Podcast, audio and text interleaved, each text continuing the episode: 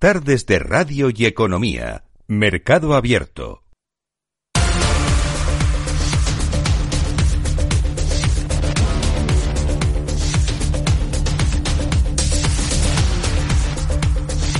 Comprobamos cómo están las cosas a esta hora en el mercado de divisas y analizamos la macro más relevante de esta jornada de la mano de María Marcos, analista de Mones Europe aquí en España. ¿Qué tal, María? Muy buenas tardes.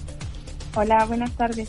Bueno, hoy tenemos sobre la mesa algunas referencias interesantes en Estados Unidos, por ejemplo, ese dato de, de, informe de empleo ADP previo al dato global que vamos a conocer el viernes en Estados Unidos. ¿Qué señala sobre la fortaleza del mercado laboral estadounidense?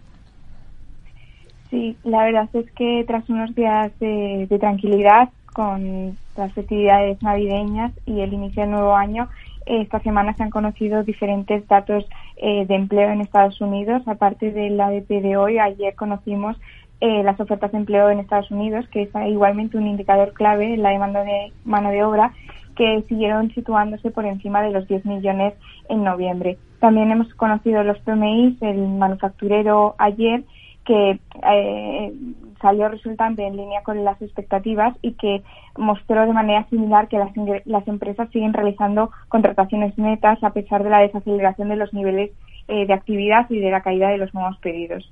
Además, con los, como comentabas, los ADP de hoy han informado de un aumento de 235.000 nóminas privadas en diciembre, muy por encima del consenso de 150.000 mientras que las peticiones iniciales de subsidio por desempleo han caído eh, también eh, notablemente.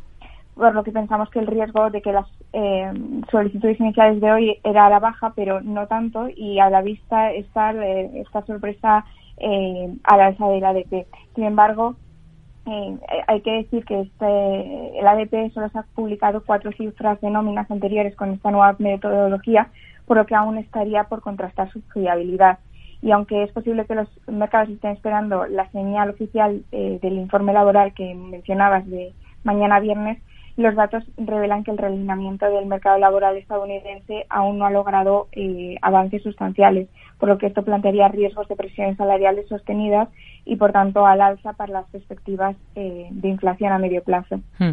¿Con qué ideas se, han quedado ustedes de los próximos pasos de la Reserva Federal después de las actas de su último encuentro? Porque desde la FED insisten en señalar em, que, no, que no esperan mm, rebajas de tipos en este 2023, pero el mercado insiste, insiste en pensar lo contrario.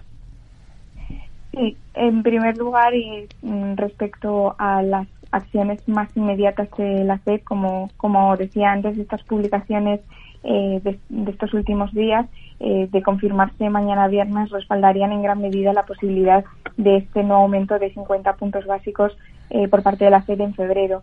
Además de los datos, las actas de la reunión de, la FED de, diciembre también apuntaron a una postura agresiva.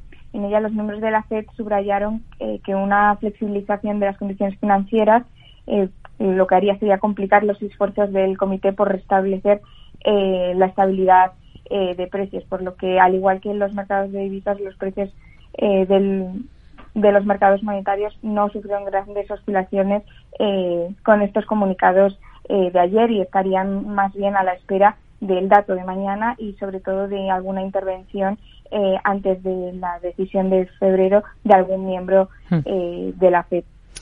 ¿Qué, es lo que esperan ustedes del dólar estadounidense este año? ¿Creen que va a ser de nuevo la divisa ganadora?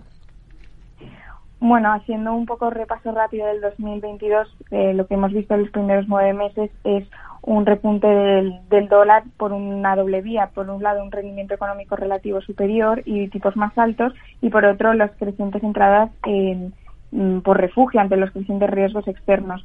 Sin embargo, el último trimestre lo que hemos podido ver es que la combinación de unos datos de inflación en Estados Unidos más suaves y las condiciones eh, mejoradas del, del riesgo eh, del, crecimiento exterior, perdón, hizo, hizo que los flujos hacia el dólar eh, por ambas vías se invirtieran parcialmente, por lo que hmm. vimos un dólar depreciado aunque es probable que las expectativas de que la economía estadounidense superara de los países del G10 y que los crecientes riesgos para estabilidad financiera sigan apoyando al billete verde en 2023, creemos que la confluencia de factores que provocaron esta meteórica subida en 2022 han quedado finalmente atrás y que el dólar en sentido amplio alcanzó eh, su máximo a finales del tercer trimestre de 2022. Hmm.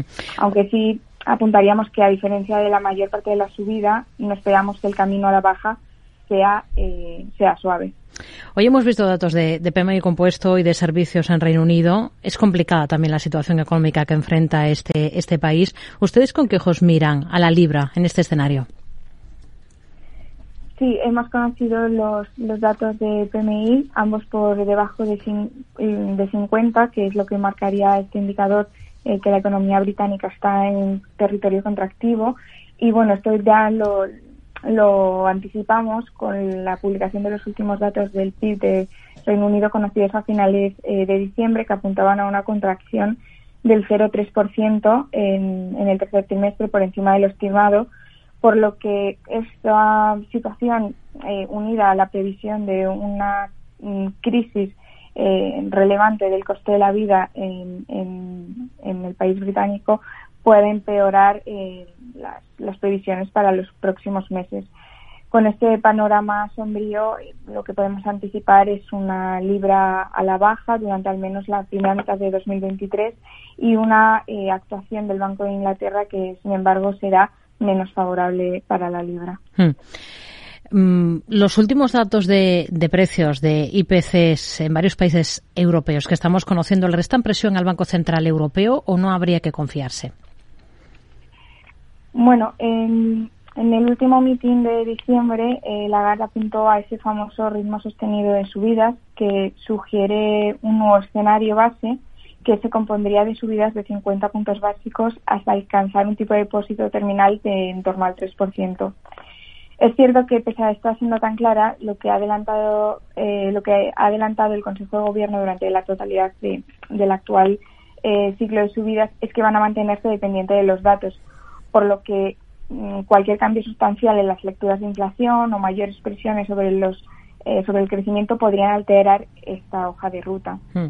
No obstante, hay que tener en cuenta que la desaceleración que estamos viendo en la inflación general parece explicada sobre todo por la suavización de los precios de la energía, en especial del gas natural, que ha alcanzado recientemente mínimos eh, desde antes del conflicto. Y esto puede ser un factor eh, coyuntural que, por tanto, podría revertirse ante cualquier cambio en las perspectivas del riesgo con respecto al conflicto o en función incluso de la evolución eh, de las temperaturas en Europa, por lo que hmm. creemos que es demasiado pronto para hablar de una posible desaceleración en el ritmo de subidas del Banco Central Europeo. Nos quedamos con ello. María Marcos, analista de Mones Europe aquí en España. Gracias. Muy buenas tardes. Gracias. Buenas tardes.